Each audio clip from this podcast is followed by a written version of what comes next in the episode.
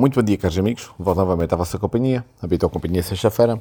Esta semana para dar seguimento ao tema que começamos na semana passada, sobre março, o mês da mulher no desporto. No seguimento do artigo da semana passada, sobre a importância do desporto na promoção da igualdade de género, irei esta semana fazer uma reflexão sobre estereótipos em relação à participação e liderança da mulher no ecossistema desportivo. Continuando os estereótipos, os estereotópicos já uh, uh, apontados, Podemos acrescentar que em algumas sociedades a participação das raparigas e das mulheres no desporto em locais públicos pode ser mesmo considerado um ato provocatório. Mais frequentemente do que os seus pares masculinos, as raparigas e as mulheres evitam participar no desporto com medo de certas lesões e preocupação com a sua segurança dentro do caminho do desporto. Muitas mulheres e raparigas que participam no desporto ainda enfrentam os estereótipos de convencionais de género, que dita, por exemplo, que as mulheres com corpos atléticos não são consideradas esteticamente atraentes.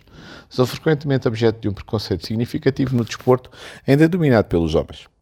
Em algumas sociedades, a participação das raparigas e das mulheres no desporto em locais públicos pode ser até considerado algo provocatório, mais frequentemente pelos seus pares masculinos, raparigas e mulheres que evitam participar no desporto com medo de determinadas lesões e preocupação com a segurança do recinto esportivo ou, ou caminho do recinto esportivo. Muitos também acreditam em informações falsas ou não comprovadas de que o desporto pode ter um impacto negativo na sua saúde reprodutiva. Além disso, não há casas de banho ou balneários em muitos dos lugares. Sendo o género uma questão primordial na nossa sociedade, o apoio científico prestado pela Universidade Alemã de Desporto da Colónia em relação às medidas específicas que cada um dos países tem que ter em conta nos dados indicadores específicos do género são um bom exemplo do que podemos realizar para minimizar este paradigma. Vários projetos em curso visam alcançar o maior número possível de raparigas e jovens mulheres e aumentar o número de mulheres treinadoras e professoras.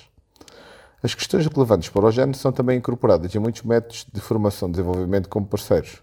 Um exemplo disso é o desenvolvimento do método de formação social que tem vindo a ser desenvolvido no Brasil.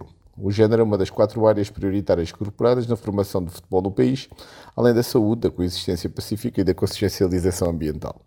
Os treinadores completam uma série de exercícios práticos que lhes permite integrar as questões de igualdade de género no código desportivo imediatamente após a sua formação.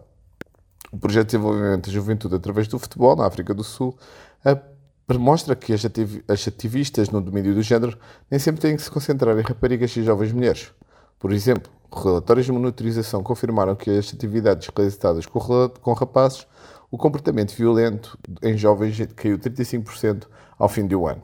No respeito à integração das questões de género, o Programa Regional de Desporto para o Desenvolvimento em África obteve resultados positivos no que diz respeito à construção e reabilitação de instalações desportivas.